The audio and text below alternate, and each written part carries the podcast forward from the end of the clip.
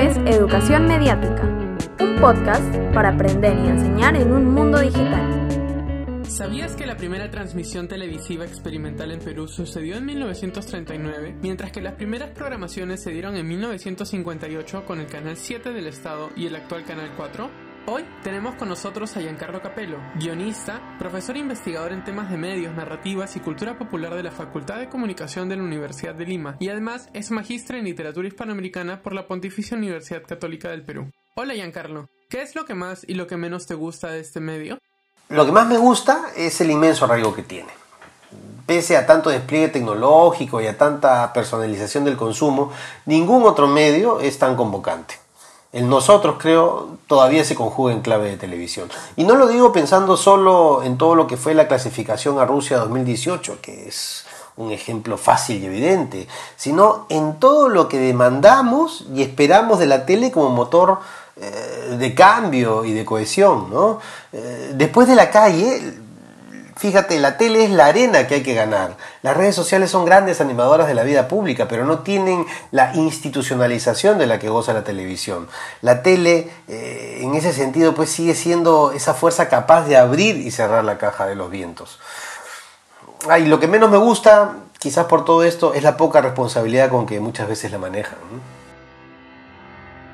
¿Qué le trae a este medio la transformación digital?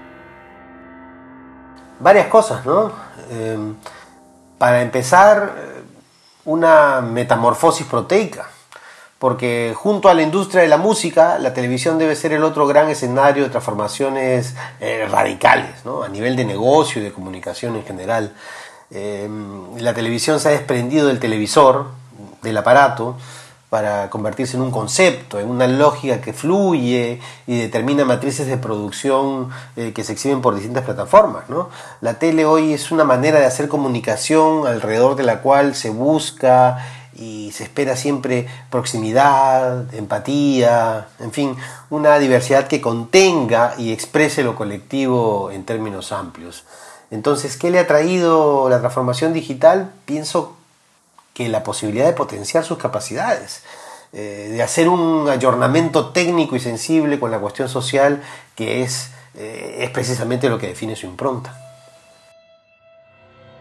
¿Cambiará el medio en el futuro? Está cambiando, ¿no? Yo creo que está cambiando todos los días. La televisión de señal abierta, por ejemplo, eh, debe encontrar su rol en este nuevo ecosistema de medios. Eh, las señales de cable tienen cuentas y temas pendientes que ajustar con las plataformas y aplicaciones OTT, ¿no? las llamadas over the top. Eh, ahora mismo las plataformas de streaming, cuya eh, producción y gestión de contenido responde en mucho a la lógica televisiva, eh, empieza a incursionar en el mundo de los videojuegos, como es el caso de Netflix. Y Microsoft, a través de Xbox, eh, piensa ya sus primeros contenidos de ficción. Así es que eh, no solo cambiará, sino que ya está cambiando. Cuéntanos una anécdota sobre tu trabajo en este medio.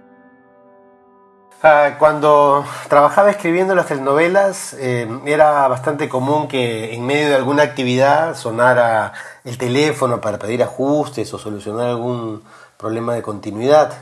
Y cierta vez que estaba en un taxi, eh, uno de los dialoguistas me llama porque la escena en la que moría un personaje no estaba funcionando.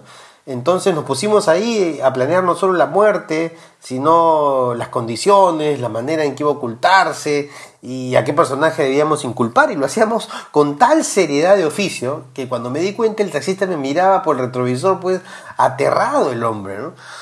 Tuve que explicarle que trabajaba escribiendo ficción y pese a que reconoció que su esposa veía la telenovela, yo creo que no me creyó porque cuando bajé él aceleró, como quien se aleja de uno de los injertos o de algún sicario peligroso. ¿Qué deberíamos aprender sobre este medio en la escuela? Dos cosas. Aprender a leerla, a entender su sintaxis y sus procesos, porque, como decía Fiske, es una portadora, provocadora de sentidos, ¿no? que, que, mantiene la estructura social en un constante proceso de producción y reproducción de, de, de, significados que nos atañen a todos. Y en segundo lugar, a revalorarla. Eh, los intelectuales y mucha gente común hemos estado equivocados al tacharla de boba y simplista. Yo creo que esa es una lectura acotada, reduccionista.